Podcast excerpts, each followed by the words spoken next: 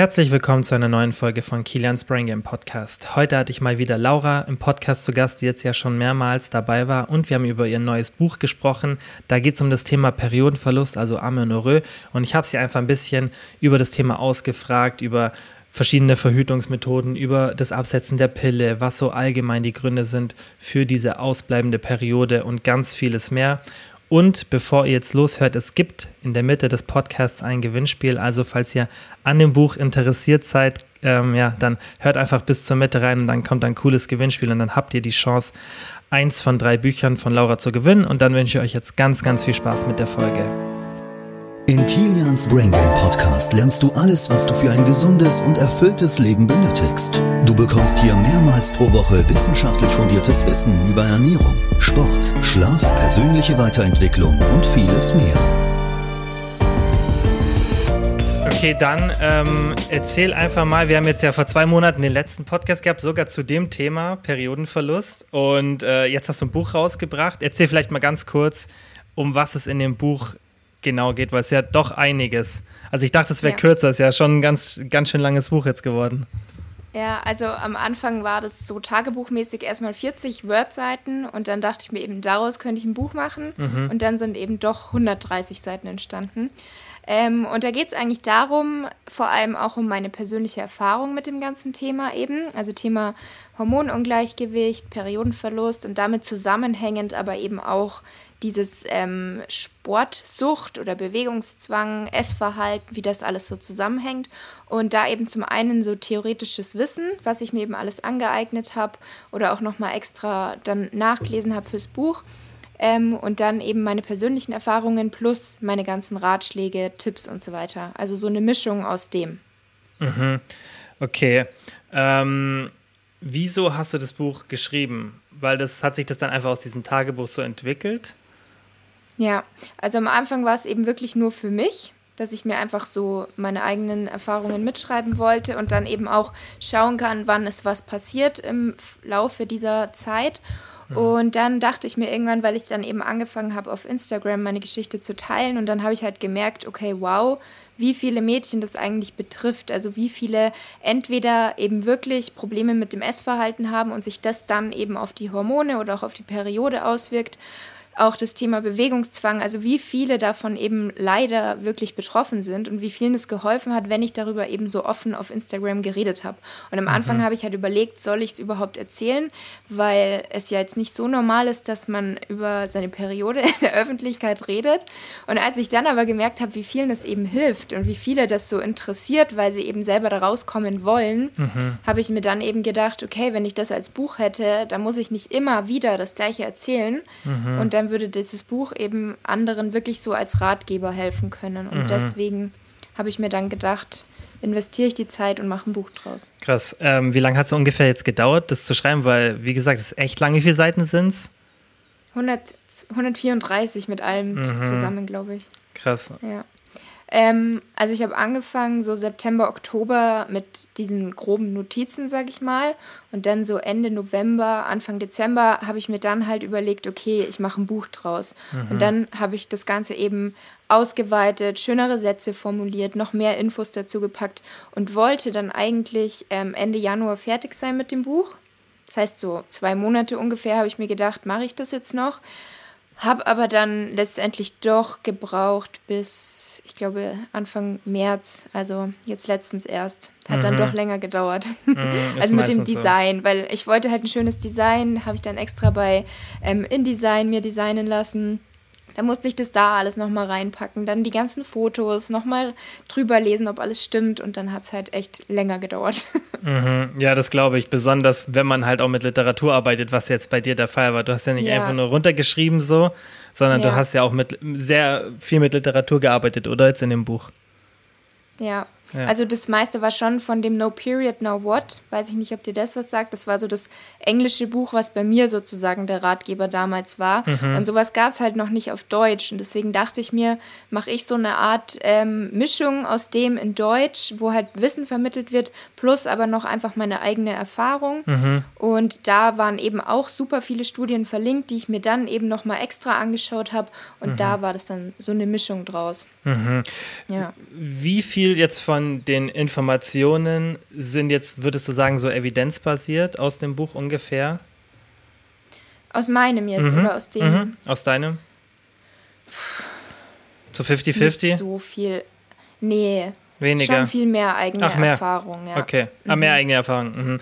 Was denkst du? Also, was, was dann gemischt ist. Also, zum Beispiel ähm, habe ich dann eben 2500 Kalorien versucht, mindestens zu essen. Mhm. Habe dazu dann eben meine Erfahrung geschildert, wie habe ich das geschafft, wie ging es mir damit und warum hat mir diese Zahl geholfen. Aber diese Zahl wiederum ist evidenzbasiert. Warum genau diese 2500 Kalorien? Also deswegen, das ist eigentlich so eine Mischung. Kleinigkeiten mhm. sind dann wieder so aus Studien, was ich dann selber ausprobiert habe und gemerkt habe, okay, auch bei mir hat es was gebracht. Mhm. Deswegen ist es schon eine Mischung, aber schon mehr meine Tipps. Mhm. Ja, obwohl eigentlich, ich kann es schwer sagen, weil dann mhm. sind natürlich auch wieder so Themen drin mit ähm, Setpoint-Theorie, wo dann eben auch wieder ein bisschen was ist, wie ist die Studienlage dazu und dann auch wieder, was sag ich dazu und so weiter. Mhm. Ja. Was denkst du, wie, wie ist so da allgemein der, der Evidenzstand jetzt für das Thema? Weil was ich mir jetzt vorhin dann gedacht habe, weil ich ja auch so ein bisschen da die Evidenz kenne, aber jetzt nicht jetzt wüsste, wie groß der Umfang ist. Aber jetzt so rein vom ersten Gedanken hätte ich mir gedacht, dass vermutlich nicht so viel ist, weil wir ja eher eine Gesellschaft sind, die mit Übergewicht zu kämpfen hat und dann eher ähm, ja, Funding einfach in Projekte fließt, die jetzt nicht mit sowas yeah. zu tun haben, weil es jetzt nicht so häufig ist. Aber dann habe ich mir auch wieder gedacht, okay, Stress ist ja was ganz Präsentes in der Gesellschaft. Und das ist ja auch einer der Hauptfaktoren. Also eigentlich ja. sollte, selbst wenn jetzt das, das Untergewicht keine Rolle spielt für den Periodenverlust bei einer Person, kann ja Stress dazu führen. Also soll das auf der Seite schon gut erforscht sein. Was, was ist da so, oder was denkst du, wie, wie gut ist da jetzt aktuell der Stand wirklich, dass da geforscht wird? Also ich glaube, so das Thema Stress, Cortisol und die ganz, also das ganze Thema Hormongleichgewicht und wie Stress das Ganze eben aus dem Gleichgewicht bringen kann, das glaube ich schon. Aber so andere einzelne Themen, zum Beispiel ähm, einfach dieses hypothalamische Amenorrhoe per se, vielleicht nicht so sehr. Mhm. Also da findet man auch wirklich nicht so viel. Mhm. Wie gesagt, das meiste habe ich wirklich von dem Buch No Period, No What. Es hat eine Ärztin geschrieben, die selber auch ein bisschen damit forscht. Mhm. Das heißt, vieles kam auch wieder von ihr selber. Die hat selber eine Studie gemacht. Ähm, aber ansonsten findet man auch gar nicht so großartig viel. Mhm. Aber klar, generell die Auswirkungen von Stress auf die Hormone, da denke ich, wird schon wieder mehr gemacht. Und ich glaube, vielleicht auch aktuell ist mhm. so das mhm. wieder etwas präsenter. Mhm. Auch, ja. Und oft sind, das dauert ja dann oft, bis da die Forschung so ein bisschen nachkommt, wie das ja. Thema Binge-Eating, das so präsent ist in der, in der aktuellen Gesellschaft und so gut wie gar nicht erforscht. Also da gibt es so, so wenig, das ist schon erschreckend eigentlich, wenn es für andere äh, Essstörungen viel, viel mehr gibt, die ähm, vielleicht bisschen schlimmer sind dann in den Auswirkungen, aber das dauert halt auch, denke ich, bis es nachzieht. Und gerade das Thema, ich meine, du hast es ja gemerkt am Feedback, das ist schon sehr präsent, oder? Jetzt rein jetzt ja. von deinem Empfinden her. Ja, auf ja. jeden Fall. Ich, ich weiß halt auch nicht, ähm, ich glaube, vielen ist erstmal gar nicht bewusst, dass sie überhaupt ein Problem haben, wenn die Periode nicht kommt. Mhm. Und auch wenn die nämlich zum Arzt gehen, ist es halt oft so, dass dann ich weiß immer nicht. Es kommt natürlich immer auf den Arzt drauf an, aber meistens verschreiben die dann wirklich direkt erstmal Hormone, weil die mhm. denken, okay, da stimmt was nicht, da geben wir Hormone, dann passt alles wieder. Aber damit ist ja letztendlich überhaupt nicht die Ursache bekämpft. Ähm, und deswegen glaube ich, dass da auch gerade was so den Ärzten eben in den Fortbildungen oder was auch immer, im mhm. Studium wahrscheinlich erst recht nicht. Das ist bestimmt noch nicht auf dem Stand, dass mhm. da irgendwie Periodenverlust thematisiert wird. Mhm. Ähm, Deswegen glaube ich, ist da noch einiges, was man tun könnte. Genau, auf jeden Fall. Besonders das, was du jetzt ja im Buch schon machst, ist das Ganze ganzheitlich betrachten und ja. eben nicht nur auf, auf ein Thema gehen. Und das ist eigentlich, was oft bei, bei Ärzten fehlt, weil die halt auch einfach nicht alles wissen können. Und du hast ja im Studium hast ja so gut wie gar keine Ernährungslehre zum Beispiel. Und ähm, das ist ja ein Thema, das von so vielen Faktoren betroffen wird. Stress, Sport, Ernährung. Du kannst ja vielleicht mal erzählen, was, was sind so die, die Hauptgründe für diese Amenorrhoe, also mhm. also diesen Periodenverlust, was da ja. einfach dazu führen kann. Also was du schon gesagt hast, die Hauptfaktoren sind wirklich einmal Stress und da ist halt wirklich auch egal, ist es jetzt Stress, den du durchs Lernen hast, weil du dir selber so viel Druck machst? Ist es Stress wegen deinem Beruf, weil du irgendwie Termindruck hast? Ist es Stress, weil du in der Familie ganz schlechtes Verhältnis hast und irgendwie ständig irgendwelche Spannungen vorherrschen? Oder ist es halt Stress, weil du ähm, Bewegungszwang hast und dich schlecht fühlst, wenn du dich nicht genug bewegst oder weil du einen Sportzwang hast und denkst, du musst ständig Sport machen oder ist es Stress, ähm, weil du dauernd Diäten machst oder so oder weil du einfach generell dich mit der Ernährung so unter Druck setzt. Und dann eben so Faktoren wie Gewicht oder Gewichtsverlust, also gar nicht nur, wenn man im Untergewicht ist, sondern auch, wenn man in der Vergangenheit zum Beispiel mal mehr als fünf oder zehn Kilo in einer etwas kürzeren Zeit und eben auf einem eher ungesunden Wege verloren hat. Mhm. Dann ähm, Körperfettanteil, zum Beispiel natürlich bei den ganzen Wettkampfathletinnen, früher oder später bleibt bei denen ja auch die Periode aus. Ja. Ähm, und dann eben Faktor Ernährung, ob man da gewisse Dinge sich ständig verbietet, also wirklich so ein richtig restriktives Essverhalten hat oder ob man viel zu wenig Fette isst, weil Fette halt super wichtig für die Hormone sind und da eben auch viele völlig low, äh, low fat fahren und dann eben gar keine Fette mehr in der Ernährung haben. Mhm. Genauso kann aber auch Low Carb dazu führen. Mhm. Das ist natürlich dann wieder individuell. Ähm, genau, und dann eben Faktor Sport, wenn man zu viel Sport macht und dann vielleicht noch verknüpft mit dem Thema Ernährung, dass man zu wenig isst oder mhm. falsch isst.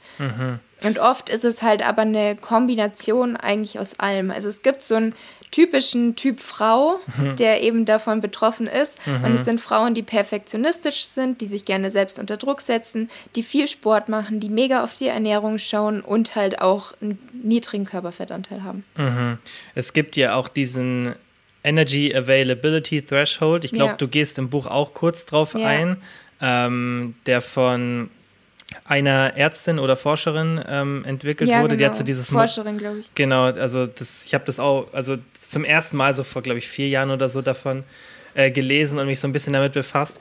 Und was ich finde, wenn man, ich finde sowas sinnvoll, also diese, diesen, ähm, den Ansatz finde ich sinnvoll, aber was ich, was ich auch ganz wichtig finde, ist, dass man das trotzdem halt auch wegen dem aktuellen Stand der Literatur so ein bisschen differenziert betrachtet, weil das Problem ist, dass gerade dieses Modell jetzt von einer Person ist und die hat ja das, glaube ich, damals über eine Meta-Analyse gemacht, meine ich. Ähm, also ich weiß mhm. nicht mehr genau, wie sie oder über eigene, ich glaube, es war sogar eine eigene, ähm, eine eigene Studie, die sie gemacht hat. Und da weiß ich aber auch nicht mehr, wie so das Food Reporting war von den Leuten, wie gut das kontrolliert wurde. Auf jeden Fall, mein, mein Punkt, ich glaube, dass die, dass die gesamten Faktoren wichtig sind, weil wenn du zum Beispiel Stress optimal im, im Griff hast, wenn du zum Beispiel regelmäßig meditierst oder schaust, dass du dich nicht davon vom Stress so sehr einnehmen lässt, wenn du viel schläfst, wenn du vielleicht nicht yeah. so exzessiv Sport machst und wenn du dann diesen Energy Availability Threshold unterschreitest, dass du dann vermutlich nicht immer Amenorrhoe hast. Genauso wie wenn du den unterschrei äh, wenn du den, sagen wir mal, du unterschreitest den nicht, also du gehst nicht so tief von den Kalorien, aber hast so viel Stress, machst exzessiv Sport, dann wirst du auch deine Periode verlieren. Und genau. das ist das, was ja. du ja auch im Buch so ein bisschen rüberbringst, oder? Das ja, ist halt genau, das ist halt ja, dass es mega individuell ist. Mhm. Und natürlich gibt es auch bestimmt Frauen, also ich finde auch, wie du sagst, man kann sich auch nicht immer an so Zahlen so festmachen, mhm. weil es kann auch Frauen geben, die haben einen Körperfettanteil von 15 Prozent, mhm. machen viel Sport und haben trotzdem ihre Periode mhm. und andere wiederum verlieren die sofort, wenn sie mhm. irgendwie unter 20 Prozent Körperfettanteil geraten. Ja, Deswegen, ja. man kann das auch immer nicht so verallgemeinern, ja. aber es gibt halt so diese bestimmten Faktoren, wo man halt aufpassen muss mhm. und eben diesen bestimmten Typ Frau, wo es sehr, sehr häufig dann der Fall ist. Mhm. Ja, und dann ist es natürlich wichtig, gerade wenn man dann davon betroffen ist, dass man sich, denke ich, alle Bereiche anschaut und nicht eben nur auf eins ja. achtet und ja, da ganzheitlich genau. rangeht. Wie, wie war das so bei dir? Wir haben das letzte Mal ja auch schon ein bisschen drüber gesprochen. Kannst du ja vielleicht nochmal so ganz kurz zusammenfassen, wie das sich bei dir entwickelt hat ähm, und wie du dann vorgegangen bist oder was dann, wann du dann gesagt hast, so jetzt reicht es, muss ich was machen? Ja, also bei mir war es so, dass ich eben so im Laufe der Jahre, als ich Fitness gemacht habe, dass ich immer extremer geworden bin, sowohl beim Fitness als auch bei der Ernährung. Also ich bin dann immer öfter ins Training gegangen. Bei der Ernährung habe ich immer mehr den Fokus auf Protein gelegt und dann irgendwie automatisch halt mir gedacht, okay, Kohlenhydrate brauche ich nicht mehr so viele und Fette eigentlich gar nicht. Das heißt, ich hatte wirklich so fast keine Fette in der Ernährung, weil ich nicht wusste, wie wichtig die sind, sondern eher so der Meinung war, braucht man nicht, ist, mhm. ist nicht wichtig für mich. Und dann eben gleichzeitig immer mehr Sport und ich hatte aber halt auch diese Energie. Also ich hatte keine Symptome, dass ich irgendwie sage, da stimmt was nicht, sondern ich hatte wirklich die Energie, dass ich teilweise vormittags joggen gehen konnte und abends war ich noch im Krafttraining und ich habe eigentlich nie Larifari trainiert, sondern ich hatte wirklich immer ein richtig perfekt durchstrukturiertes Training. Ähm, nicht mit wenig Gewichten, gerade bei Beinen, bei Oberkörper halt so normal für eine Frau. Mhm. Aber ich habe wirklich krass trainiert und dementsprechend schon viel gegessen, wenn man es von außen betrachtet. Aber das, was ich gegessen habe, hatte halt nicht so viele Kalorien, weil ich halt viel Gemüse, viel Protein hatte. Und dadurch habe ich dann automatisch immer mehr abgenommen. Mein Körperfettanteil wurde immer geringer. Mhm. Und dann habe ich irgendwann die Pille abgesetzt. Und dann habe ich eben erst gemerkt, okay, ich habe meine Tage nicht mehr bekommen. Weil während der Pille hat man ja eine Blutung, was aber nicht das gleiche ist wie die normale Periode. Mhm, da kommen wir auch später noch drauf, weil das habe ich mir auch als Frage notiert. Ja. Und dann ähm, war ich eben beim Frauenarzt, um zu schauen, ob da alles okay ist. Und dann hat er mir eben auch, hat er auch bestimmte Tests gemacht. Und da meinte der eben, dass LH, also ein bestimmter Wert, der war zu niedrig. Und ähm, er meinte aber eben, ich soll Geduld haben. Bei sportlichen Frauen kann es normal sein, ich soll einfach mal warten.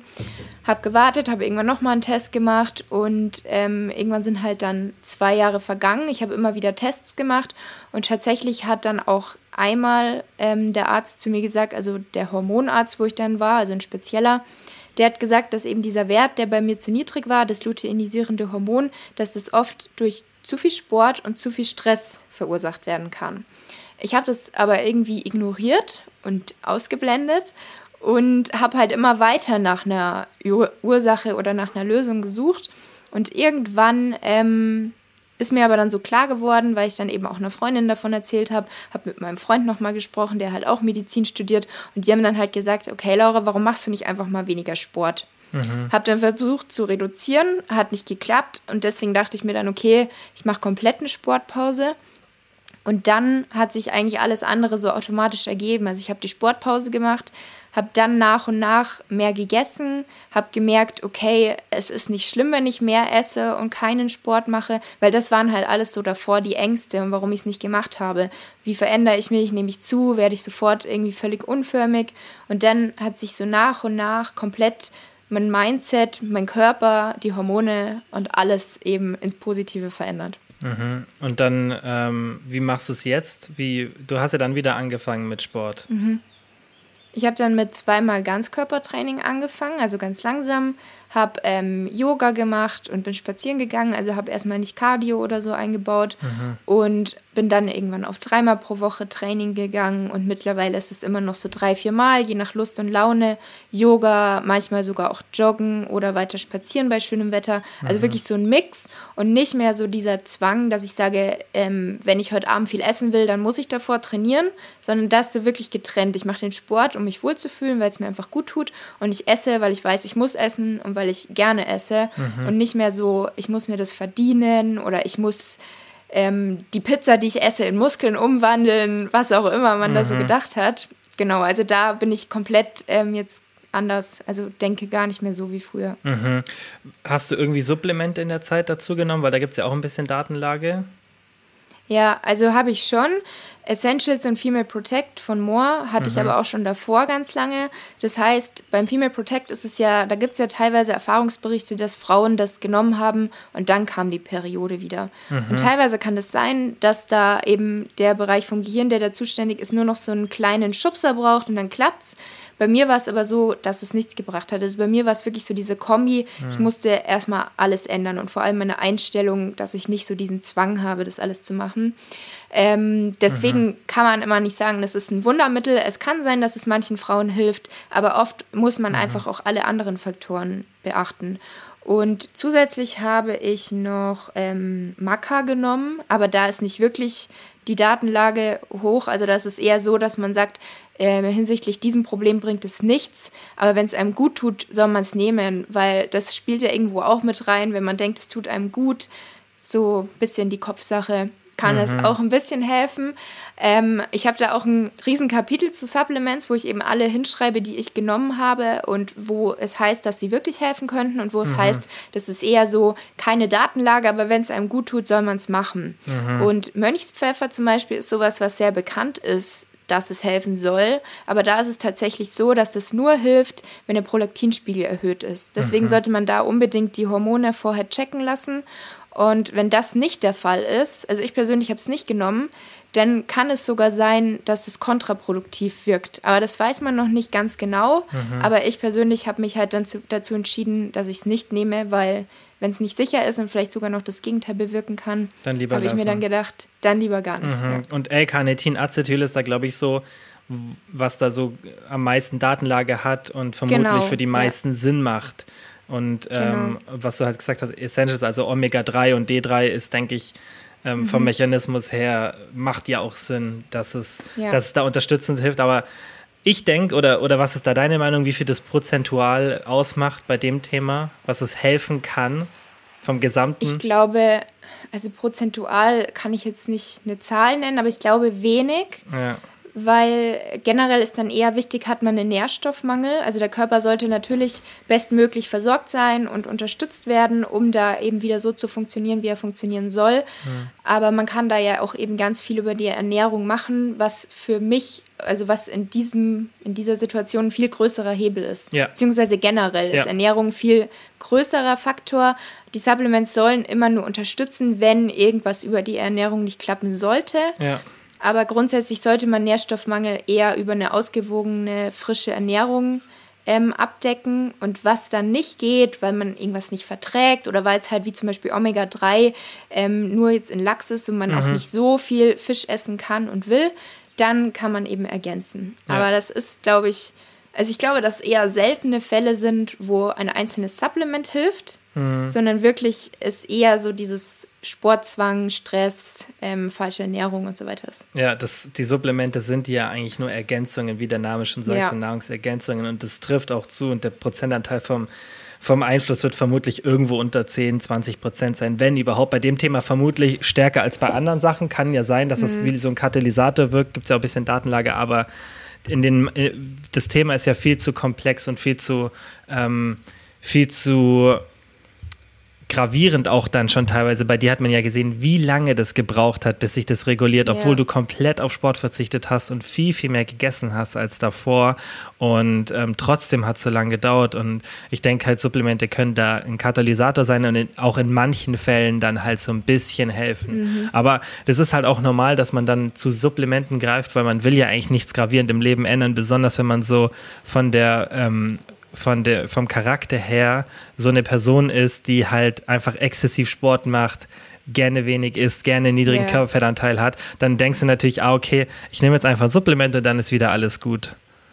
Und das ist, denke ich, oft, wo, ja. wo dann Probleme entstehen, weil man halt einfach nicht das Problem angreift, wie bei so vielen anderen Sachen auch, wo man halt einfach einen Ersatz nimmt. Auch wenn der sinnvoll sein kann, aber halt genau. nur im genau. gesamten Kontext. Wenn du halt deine Ernährung im Griff hast, wenn du den Stress kontrollierst und nicht zu viel Sport machst und dann das Supplement dazu nehmen, dann kann es sicherlich ein bisschen ähm, unterstützend helfen.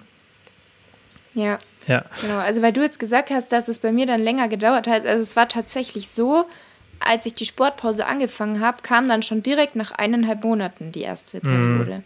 Ich habe dann aber eben genau so weitergemacht, mhm. weil man dann halt nicht den Fehler machen soll, wieder alles so wieder vormachen, sondern man soll wirklich erstmal drei Zyklen warten, dass sich alles einpendelt. Und ich hatte dann auch wirklich Glück. Also ich hatte immer auf den Tag genau perfekt dann ähm, die Periode, dass ich mhm. wirklich sagen konnte, okay, da ist jetzt alles wieder im Gleichgewicht, es kommt alles regelmäßig. Mhm. Ähm, genau, dass man da halt nicht zu früh sich wieder denkt, oh ja, okay, jetzt kann ich wieder anfangen mit Sport.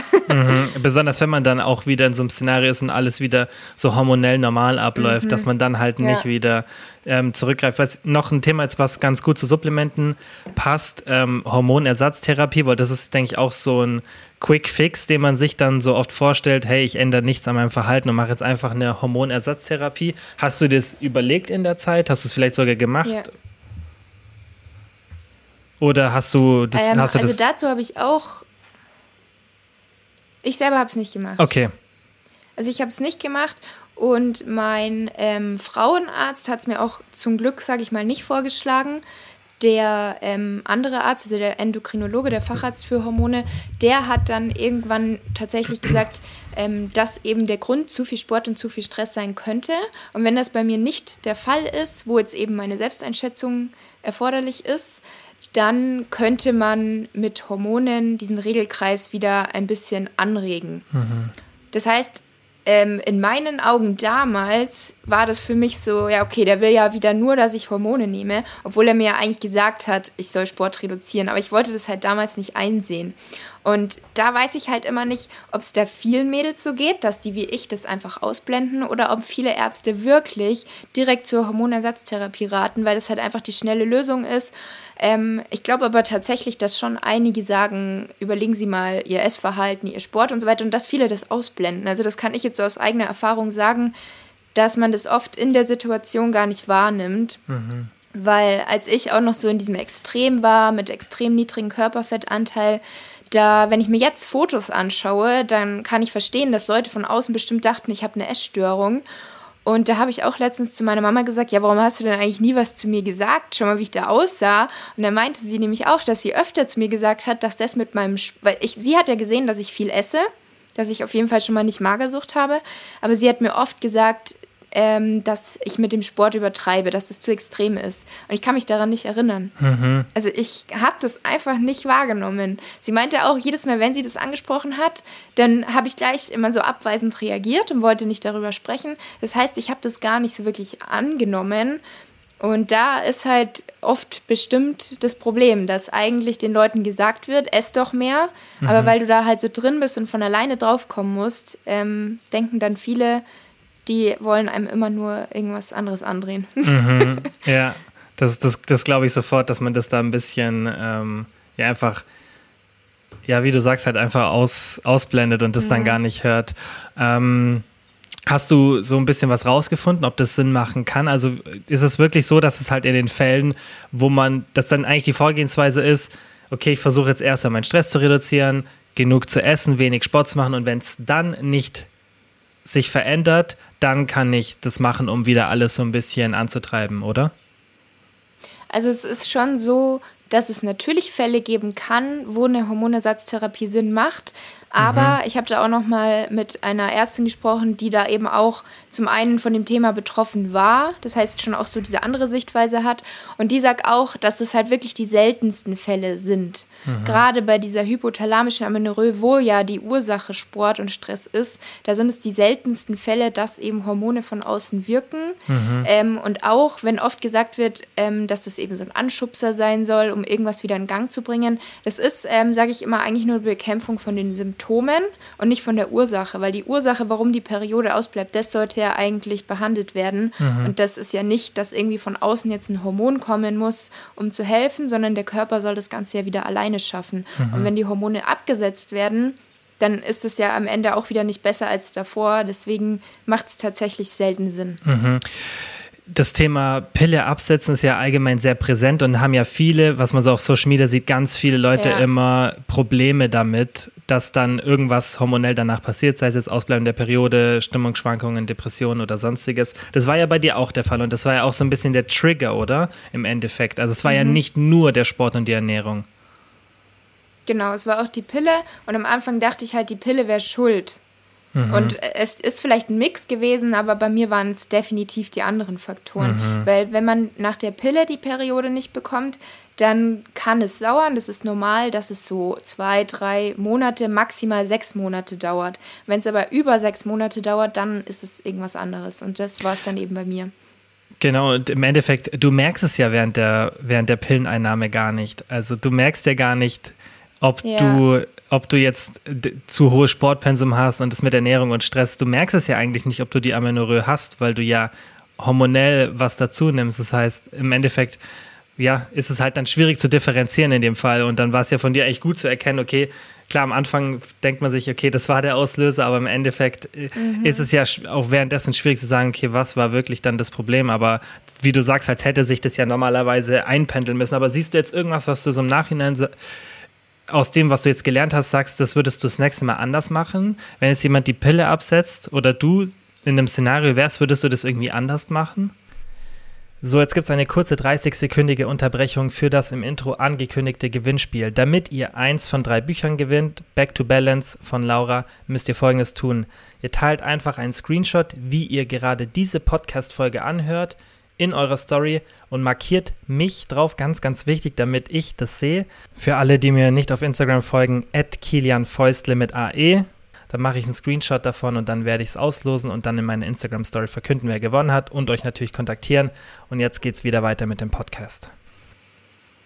Vom Vorgehen her? Also, wenn ich jetzt die Pille absetzen würde, dann würde ich vielleicht vorher schon mal schauen, dass ähm, mit Körperfettanteil, Gewicht und Energieversorgung, also die ganzen Nährstoffe und eben auch Fette in der Ernährung, dass das Stimmt, aber das würde ich jetzt dann eben auch gar nicht nur pünktlich zum Absetzen der Pille machen, mhm. sondern einfach generell drauf achten. Mhm. Von daher ähm, also zum einen war es natürlich jetzt eine Erfahrung für mich, dass ich gelernt habe, okay, eigentlich habe ich meinen Körper nicht so gut behandelt, obwohl ich ja immer dachte, ich mache das Beste für meine Gesundheit. Mhm. Ähm, das heißt, ohne diese ganze Erfahrung wäre ich vielleicht gar nicht zu der Einstellung gekommen, wie ich sie jetzt habe. Aber klar würde ich im Nachhinein sagen, man muss nicht so einen niedrigen Körperfettanteil haben und jetzt weiß ich eben auch, wie wichtig die Fette sind.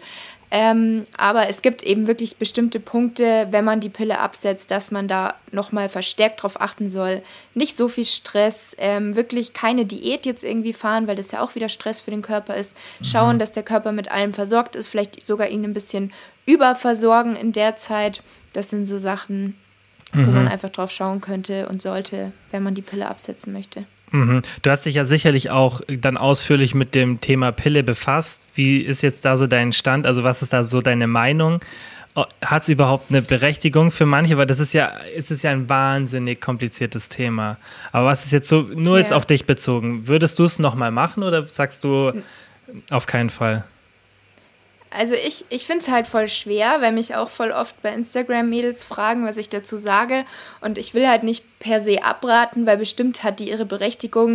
Mhm. Vielen Mädels hilft es, ohne dass sie irgendwelche Nebenwirkungen haben. Ja. Und da denke ich, gibt's, es gibt ja auch tausend verschiedene Pillen. Und da würde ich dann wirklich lieber mit einem guten Arzt sprechen. Was mich halt ein bisschen stört, sage ich mal, ist, dass viele Ärzte einem, vor allem wenn man erst 15 ist oder so, oder sogar mhm. 13, 12, ich weiß ja nicht, wie alt die heutzutage sind, dass direkt die Pille verschrieben wird, mhm. ohne dass überhaupt von irgendeiner Alternative gesprochen wird. Also ich wusste damals gar nicht, es war, bei mir war so, ich habe einen Freund, ich gehe zum Frauenarzt, ich kriege die Pille. Also es war gar nicht so, ich informiere mich über Verhütungsmittel, sondern es war sofort so, okay, man kriegt die Pille. Mhm.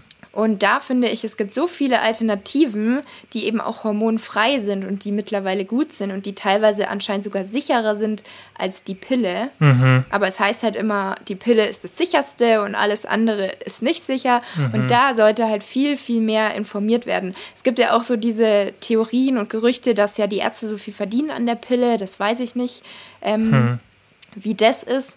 Aber da finde ich halt, sollte man die Mädchen viel mehr aufklären, was gibt's noch und halt wirklich schauen, passt es überhaupt zu dem Mädchen und ist sie nicht eigentlich noch mitten in der Entwicklung mhm. und soll die jetzt schon Hormone von außen bekommen? Weil bei vielen kann sich ja dann das Ganze gar nicht so ausbilden, wie sich es ausbilden soll, sind noch mitten in der Entwicklung und bekommen schon ja. irgendwelche Hormone von außen. Ja. Und deswegen bin ich da jetzt vielleicht ein bisschen vorbelastet, aber ich persönlich würde die Pille nicht nochmal nehmen. Ja, ich denke auch gerade im jungen Alter ist es ja auch einfach nur logisch, weil wie du sagst, du machst halt so einen krassen Eingriff in den Hormonhaushalt und das ist genauso wie wenn, wenn ganz junge Männer irgendwie mit 16, 17 anfangen, Testosteron zu spritzen und sich das dann yeah. äh, negativ auf die Entwicklung ähm, bestimmter ähm, Körperpartien auch im Gehirn auswirken kann und ähm, die das einfach nicht wissen. Und klar, das ist natürlich nochmal ein anderes Thema, weil das dir kein Arzt verschreibt, aber, ähm, aber gerade bei der Pille, wie du sagst, halt, das, das sind halt die Ärzte und das ist ja auch äh, gesellschaftlich einfach so akzeptiert, dass es, dass halt ein junger Mensch ein, ein, hormonelles Verhütungsmittel nimmt, obwohl das eigentlich schon gravierende Einschränkungen hat. Aber ich bin bei, voll bei dir, dass ich sage, dieses per se verteufeln, das finde ich nicht gut, weil es gibt ja sogar Datenlage, dass es bei manchen helfen kann, wenn die hormonelle yeah. Defizite haben. Ähm, ich denke, was ich bloß glaube, dass es halt oft auch nicht richtig ähm, vom Arzt und von der Person dann selber ernst genommen wird, dass man zum Beispiel regelmäßig einfach die Blutwerte nimmt und sich nicht nur mhm. einfach so, ja, einmal kurz beim Frauenarzt vorbei und dann sagen, ja, wie geht's dir? Ja, gut, ja, passt. Und dann guck, kurz mal vielleicht irgendwie was kontrollieren. Aber so, dass man das richtig einstellt, hormonell und dass man das intensiv macht, das wird ja in den wenigsten Fällen eigentlich gemacht. Ja, also das wurde bei mir zum Beispiel nie gemacht. Mhm. Und mir wurde auch nie irgendwie erklärt, ähm, also klar, man kann sich selber informieren und nachfragen, aber wer macht es schon mit 15 oder mhm. 16, dass ich frage, ja, wie funktioniert das eigentlich und was macht das eigentlich mit mir? Da gibt es bestimmt Kinder, die das machen, aber mhm. ich habe es nicht gemacht mhm. ähm, und wusste dann halt auch gar nicht, was kann so passieren. Und dann war das irgendwann erst, dass das so ein Thema war bei meinen Freundinnen und mhm. ähm, die eine dann eben gesagt hat, sie nimmt die Pille jetzt nicht mehr. Die war so voll anti dann, weil sie halt erfahren hat, was macht die überhaupt. Und ihr ging es super schlecht auch damit. Und dann hat man erst angefangen, so zu überlegen, hey, ich nehme die doch auch. Mhm. Was ist, wenn es mir auch so schlecht geht, wenn ich die dann absetze? Mhm. Und dann habe ich erst so selber geschaut, wie wirkt die überhaupt? Und dann haben ja eben auch ganz viele Mädels das Problem, sie haben während der Pilleneinnahme Migräne, denken, es ist völlig normal, sie setzen die Pille ab, dann nicht mehr. Oder sie haben während der Pilleneinnahme irgendwie Depressionen, dauernd Stimmungsschwankungen, sie setzen sie ab, dann nicht mehr. Mhm. Ähm, oder sie haben danach Haarausfall, völlig schlechte Haut. Und dann merkt man halt erst so, was das überhaupt mit einem gemacht hat. Und da finde ich halt, sollte doch eigentlich der Arzt einem vorher sagen, was kann passieren. Weil bei mir war das immer nur so, ähm, es gab ja so eine Packungs- bei äh, Anleitung, mhm. wo mögliche Nebenwirkungen standen. Und da hieß es bei meinen Freundinnen und mir immer nur so, ja, lest es ja nicht durch. Das ist voll schlimm. lest es ja nicht durch. Weil das passiert dir eh nicht und das macht dir nur Angst. Mhm. Und letztendlich ist, glaube ich, alles, was da drin steht, so das, was halt dann wirklich viel zu vielen passiert. Mhm. Also nicht nur drei von 10.000, sondern 300 von 1000. Mhm. mhm. das ist schon heftig. ja. ja. Ja, also die Aufklärung ist da ja vielleicht sogar gar nicht richtig existent, auch so allgemein in der Schule, denke mhm. ich. weiß nicht, wie sehr das behandelt wird, aber vermutlich halt auch nicht ausführlich dann genug, dass sowas hängen bleibt, weil man eigentlich ja auch dann gar nicht, wie du sagst, man ist jung und man weiß eigentlich gar nicht, man entscheidet sich da eigentlich gar nicht so für die Gesundheit, sondern man, man nimmt dann einfach ja. das, was so normal ist und dann wie halt so, das ist ja normal, dass dann so, dass dann so von Freunden die Aussage kommt, ja, liest es ja nicht, weil da ist man ja oft, wenn man jung ist, so von wegen, ja, mein Gott, das passiert mir schon nicht und so. Aber ja. man sieht ja dann bei den meisten, dass es halt dann doch negative Auswirkungen hat und viel wichtiger ist auch, dass das halt nicht verteufelt wird, sondern dass man halt einfach das Thema einfach ein bisschen besser objektiv betrachtet und einfach dann auch, genau. ähm, ja, einfach da richtig die, die Ärzte dann die Informationen geben und auch die Leute richtig informiert sind, weil was ich auch immer gemerkt habe, ist, dass viele eigentlich gar nicht so richtig wissen, was ist da überhaupt für ein Hormon drinnen, was, mhm. was macht es eigentlich mit meinem Körper? Was ist jetzt der Unterschied zwischen ähm, Östrogen und Gestagen und ähm, was, was macht eine Minipille und so? Das, das denke ich, dass da auch oft dann einfach ja die Aufklärung aus Seiten der Ärzte dann einfach nicht, vielleicht auch wegen Zeitmangel einfach nicht so ausreichend da ist. Hm. Gibt es irgendwas, ja. wo du jetzt sagst, weil du es ja vorhin schon angedeutet hast, dass es, was, was würdest du jetzt so als Alternative, als sinnvolle, sinnvolle Alternative empfehlen? Ähm, was jetzt vielleicht auch nicht hormonell ist, weil es gibt ja auch viele nicht hormonelle, sehr effektive Verhütungsmethoden, mhm. die einen sehr, sehr niedrigen Pearl-Index haben und ähm, ja, dann im Endeffekt sogar die gleiche Sicherheit wie die Pille haben, aber halt nicht diese hormonellen Eingriffe. Ja, also das ist immer schwierig für mich, dass ich da irgendwas empfehle, weil mhm. ich ja eben nicht Ärztin bin mhm. dann ist das immer schwierig. Ähm, aber ich persönlich habe halt jetzt die Kupferkette und bei mir war es so, dass ich aber eben von meinem Frauenarzt weg bin, weil die mir eben dann direkt nach der Pille, als ich gesagt habe, ich will die absetzen, ähm, hieß es dann, okay, Hormonspirale. Und ich dachte mir so, okay, ich bin ja eigentlich weg von der Pille, weil ich keine Hormone mehr wollte. Warum jetzt Hormonspirale? Und dann habe ich mhm. mir gedacht, jetzt reicht's. Ich teste jetzt einfach mal andere Frauenärzte. War dann bei drei anderen noch. Also habe mhm. mir dann wirklich erstmal die Zeit genommen und habe da andere angehört. Der erste hat dann gleich mal gesagt, ja, warum denn nicht die Pille? Das ist perfekt für sie. Habe ich gleich gesagt, okay, danke, ciao. und dann ähm, war ich eben bei einem, der hat mir wirklich alle verschiedenen Sachen vorgestellt. Hormonspirale, Kupferspirale, Kupferkette, Kupferball. Der hatte tausend Dinge und hat mir das dann wirklich, hat sich wirklich auch Zeit genommen. Mhm. Ähm, obwohl ich mittlerweile weiß, dass der wirklich viel zu tun hat und oft von Termin zu Termin hetzen muss. Aber damals bei mir hatte er sich einfach viel Zeit genommen, um mir das alles zu erklären. Hat dann auch nochmal gesagt, ich soll jetzt nochmal alles mit nach Hause nehmen, nochmal überlegen, was ich wirklich will, ob ich auch wirklich das bei ihm machen will. Und da habe ich mich dann einfach so wohl gefühlt und wusste, okay, er selber ist ein Fan von der Kupferkette, hat mir aber genauso auch alles andere vorgestellt und jetzt nicht mhm. gleich was angedreht, sondern gesagt, ich soll selber nochmal überlegen, ob es vielleicht doch was anderes besser wäre. Und die ist halt zum Beispiel sicherer als die Pille. Mhm. Und da muss man aber eben auch wieder schauen, passt es zu jedem, weil da die ähm, Gebärmutterschleimhaut so und so dick sein muss, dass das mhm. überhaupt klappt. Ähm, wenn das dann nicht so ist, muss man halt wieder schauen, ist es irgendwas anderes, was passen könnte. Mhm.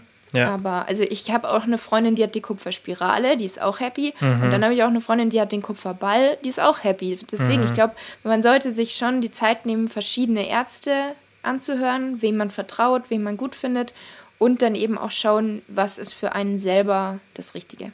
Ja, und dann denke ich auch bei den genauso wie bei der Pille, bei den Verhütungsmethoden, auch da immer kritisch zu sein, auch da anzuschauen, okay, was ist jetzt das Risiko, ähm, weil klar, Kupferspirale genau. und alle Kupferverhütungsmethoden haben ja auch bestimmte Risiken, die vermutlich, wenn man es objektiv betrachtet, was ich jetzt so an, an Literatur kenne, deutlich geringer sind. Also die Risiken, die da entstehen, was man jetzt so aktuell Forschungsstand sieht, aber trotzdem halt auch Risiken haben und dann auch, wie du sagst, unterschiedlich ist. Aber dann halt, das ist genau die richtige Vorgehensweise, dass man halt jemanden findet und dann halt auch geduldig ist, vermutlich. Einfach wartet, mhm. bis man jemanden findet, der kompetent ist und der einen da komplett aufklären yeah. kann, sagen kann, schau mal, das macht so, das sind die Vorteile, Nachteile und dann muss man sich im, im Endeffekt entscheiden, weil das Problem, was glaube ich auch da ist, ist halt einfach, dass es nicht so die 100% perfekte Lösung gibt für das Thema. Und ja, weil sonst hätte ja jeder genau das. Richtig, genau. Und das dauert vermutlich einfach nur ein paar Jahre, bis dann irgendwann was, was, was Sinnvolleres kommt. Und ähm, bis dahin ist, denke ich, einfach wichtig, dass man sich richtig beraten lässt. Ähm, du kannst ja vielleicht nochmal, was wir vorhin angeschnitten haben, mal diesen Unterschied erklären von der Pillenblutung und einer echten Menstruationsblutung, weil das ist was, finde ich, interessantes, weil das fast keiner weiß. Also das merkt man immer. Ja. Ähm, ich habe das schon ein paar Gesprächen gemerkt, dass es auch viele Frauen, die die Pille nehmen, gar nicht wissen. Also das ist so ein Thema, das ist irgendwie, weiß nicht, das wird gar nicht richtig kommuniziert und ähm, ja, erklär das vielleicht einfach mal. Ja, also die Pillenblutung, diese Blutung, die man eben hat, während man die Pille nimmt, ist ähm, auf jeden Fall nicht das gleiche wie die normale Menstruation, die man hat. Und ähm, es ist auch so, dass man diese Blutung während der Pilleneinnahme nur hat, weil man zwischendrin diese paar Tage Pillenpause hat und dann macht man ja weiter. Hm. Und das Ganze gibt es nur, weil früher sich Frauen irgendwie damit, also die gibt es ja schon länger, die Pille, ja. und früher haben sich Frauen damit irgendwie ein bisschen unwohl gefühlt. Es genau. war für sie ein unnatürliches Gefühl, hm. dass sie dann eben keine Blutung mehr hatten. Und dann hieß es eben von der Pharmaindustrie, okay, wir machen diese Pause rein, damit die Frauen sich fühlen, als wäre alles normal mit ihrem Körper. Und dann ist diese Blutung, die man hat, eben sozusagen eine Abbruchsblutung, weil man den, ähm, dem Körper dann die Hormone nicht mehr zuführt. Ja. Und es baut sich schon so eine Schleimhaut auf, während man die Pille einnimmt. Dann setzt man die Hormone eben kurzzeitig ab und dann löst sich diese Schleimhaut wieder auf und dann kommt es zu dieser Blutung. Und dann nimmt man wieder die ähm, Hormone ein und dann fängt das Ganze wieder von vorne an. Und das hat eben nichts damit zu tun, wie der Körper eigentlich normalerweise von alleine das Ganze alles so regeln mhm. würde. Also mhm. da eben auch die Hormone schwanken ja und es ist ja völlig natürlich und während der Pilleneinnahme ist halt alles immer gleich. Mhm, das ist so krass eigentlich, dass sowas auch erlaubt ist, weil ich, ich, ich habe auch gedacht, das wäre ein Witz, als ja, ich das gelesen habe. Als ich das erste Mal auch darüber gestolpert bin, habe ich mir auch gedacht, was? Das dürfen die? Weil es ist schon heftig, weil klar, es ist sicherlich auch irgendwo im, im Beipackzettel vermerkt als Abbruchblutung oder so, aber dann ist ja die Frage immer so, okay, klingt ja trotzdem Blutung das Wort, ist ja trotzdem irgendwie so ein Synonym ja. für das, was man erwartet, was eigentlich ein gesunder Menstruationszyklus ist, der dann auch für den Körper ja wichtig ist. Aber ja. das, klar, das ist natürlich auch sinnvoll für die Pillenhersteller, weil dann das Ganze so wirkt, als, wie du sagst halt, weil das gemacht wurde, damit man halt eben denkt, hey, es ist jetzt alles dem normalen Zyklus. Alles ist normal. Ja. Ich glaube sogar in der Packungs, ähm, im Packungszettel, da steht, glaube ich, sogar Regelblutung. Echt? Okay. Nicht ab, mhm. Also ich glaube, vielleicht sind an, vielleicht sind die verschieden, aber ähm, mir hat nämlich mal eine Freundin, als ich der das erzählt habe, gesagt, okay, krass, da steht nämlich immer Regelblutung drin. Und mhm. Regelblutung heißt ja eigentlich, äh, denkt man ja eigentlich beim Namen, ist das ganz Normale, wie es halt sein soll. Mhm. mhm. Hast du dich da auch mit den verschiedenen Generationen befasst? Weil. Nee. Okay, weil da gibt es ja auch so ein bisschen Datenlage, die zeigt, dass halt umso neuer die Generation, umso besser, umso geringer sind die Nebenwirkungen, weil ja da auch klar die die, Pharmaindustrie hat ja auch nichts davon, ein schlechtes Produkt zu machen. Die versuchen mhm. das natürlich ja auch so optimal wie möglich zu gestalten. Ähm, aber das ist, denke ich, an auch was, was man definitiv mit dem Arzt besprechen muss. Welche, ja. ja. Ähm, genau. Also ich weiß auch nur, dass eben diese älteren Generationen von den Pillen die eher nicht, weil da eben auch bestimmte Dinge drin sind, die dann wieder das Thromboserisiko und mhm. so weiter erhöhen. Und mhm. dass die neuen da eben nicht ganz so krass sind. Ja. Oder auch die Mini-Pille, dass die eben noch mal viel schwächer ist. Ja. Genau, ja. aber da dann würde ich wirklich mit dem Arzt besprechen, was sind die Unterschiede, was passt zu mir. Ja, gerade das Thromboserisiko, da habe ich im Kopf, aber das, da will ich mich jetzt auch nicht festnageln, dass die zweite Generation, wie du sagst, deutlich, einen deutlichen Unterschied zur dritten Generation hat. Was mhm. ja schon mal sehr, sehr positiv ist, dass, dass da dann irgendwas entwickelt wurde, was das Risiko ja. da senkt. Ähm, jetzt nochmal zum Thema Essen, weil das ja schon sehr primär ist weil das war ja auch bei dir so ein Hauptfaktor, jetzt nicht nur der Sport, auch das Essen.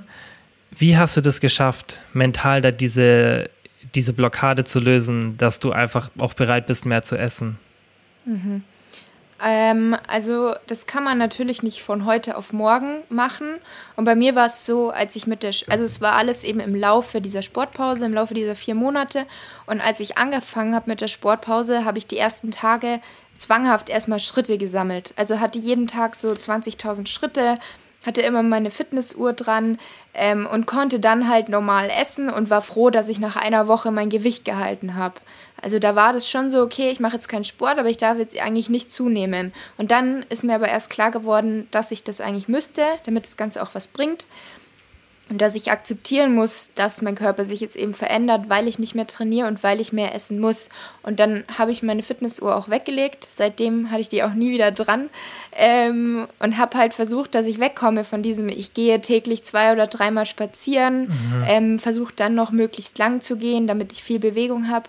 Und habe dann einfach ähm, nach und nach versucht, äh, mehr zu essen, ohne ein schlechtes Gewissen, ohne zu denken, ich muss jetzt da gleich danach irgendwas Aktives machen, um das wieder zu verbrennen. Und dann habe ich auch die erste Zeit relativ schnell zugenommen und habe dann eben gemerkt, okay, es ist gar nicht so schlimm. Klar, man hat weniger ähm, die Definition gesehen, man hat nicht mehr den Sixpack gesehen, ähm, die Klamotten haben ein bisschen anders gepasst, aber sie haben noch relativ lang gepasst. Jetzt mittlerweile habe ich mir schon ein paar neue Hosen mal gekauft. ähm, aber ich habe halt gemerkt, okay, es ist gar nicht so schlimm.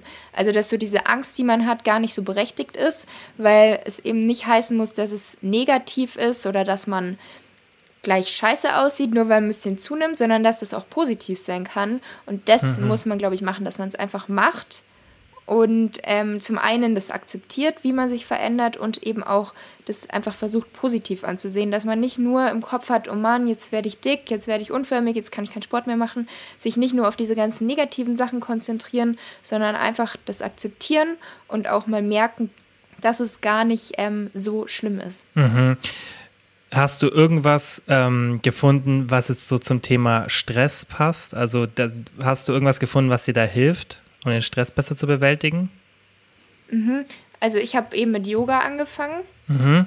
Das war dann zum einen auch, dass ich eben wirklich einen Ausgleich hatte zu diesem nicht die ganze Zeit ähm, rumlaufen oder spazieren gehen und mhm. keinen Sport mehr, sondern aber wenigstens Yoga, dass man ein bisschen Bewegung hat, auch beweglich bleibt, dass man sich auch mal ein bisschen dehnt und einfach so die Beweglichkeit im Körper drin hat, weil man muss ja nicht dann direkt faul werden und den ganzen Tag sitzen, mhm. aber man soll sich eben einfach nicht anstrengen und mhm. entspannende mhm. Sachen machen.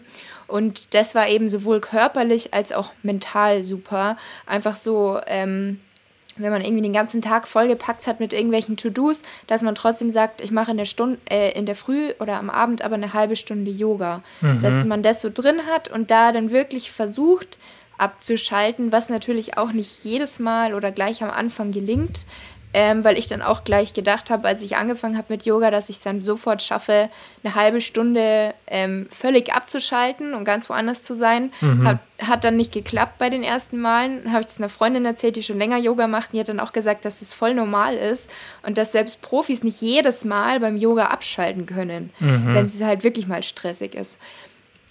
Ähm, ja, und ansonsten halt auch, weil ich habe so immer diesen Zwang, ich muss jeden Tag produktiv sein, ich muss so und so meine To-Do-Liste abhaken. Also ich liebe nach wie vor To-Do-Listen, aber ich packe mir die halt nicht mehr so krass voll, mhm. weil ich bin auch so jemand, zum Beispiel, als ich meine Bachelorarbeit schreiben musste, am liebsten würde ich die an einem Tag schreiben. Also ich will dann so, wenn ich irgendwas anfange, alles fertig haben. Und dann habe ich halt auch gelernt, dass ich mir mal ein bisschen klüger meine To-Do-Listen schreibe, mhm. dass ich mhm. nicht nur aufschreibe, ähm, Bachelorarbeit schreiben oder Buch schreiben, sondern so dieses Kapitel. Und wenn man das abgehakt hat, dann ist fertig, weil ansonsten würde ich halt am liebsten endlos da sitzen, bis das abgeschlossen ist. Mhm. Und da, glaube ich, muss halt jeder so seinen eigenen Weg finden, schauen, was stresst einen, einen eigentlich? Ist man das selber oder sind es irgendwelche Sachen von außen? Mhm. Und da dann versuchen, eine Lösung zu finden. Okay, cool. Also ich denke, es waren jetzt äh, viel Infos, viel Hilfreiches auch.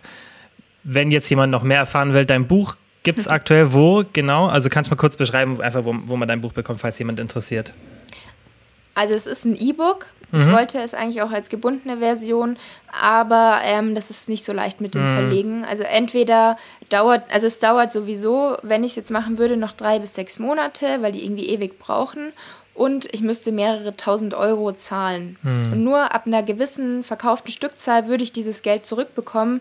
Und es ist halt schon ein krasses Risiko, weil es wirklich mhm. mehrere tausend sind. Und ich kann niemandem irgendwie versichern, dass diese Menge verkauft wird. Und deswegen will ich dieses Risiko nicht eingehen. Und deswegen glaube ich tatsächlich, dass es eher erstmal E-Book bleibt. Mhm. Aber viele haben das sich auch schon drucken lassen. Genau, kann man ja. und so ja. binden lassen.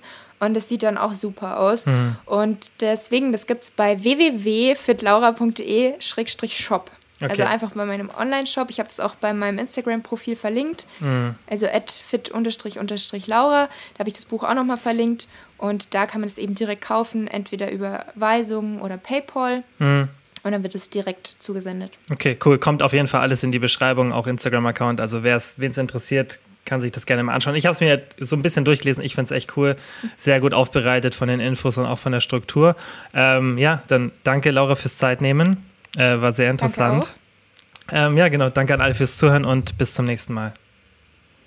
Nochmal vielen Dank wie immer fürs Zuhören. Ich würde mich mega freuen, wenn ihr den Podcast abonniert, falls ihr es noch nicht gemacht habt. Und ich würde mich genauso freuen, wenn ihr den Podcast mit Freunden oder Familienmitgliedern teilt. Denn nur so kann der Podcast wachsen. Und ihr wisst ja, ich mache das hier kostenlos, aber ich mache es extrem gerne und ich werde es auch weiterhin natürlich kostenlos machen. Aber ihr helft mir wirklich sehr, sehr, wenn ihr den Podcast einfach mit Freunden oder Familienmitgliedern teilt oder wenn ihr den in der Story auf Instagram teilt. Einfach, dass Leute von dem Podcast erfahren und dann auch davon profitieren. Vielen, vielen Dank dafür dafür.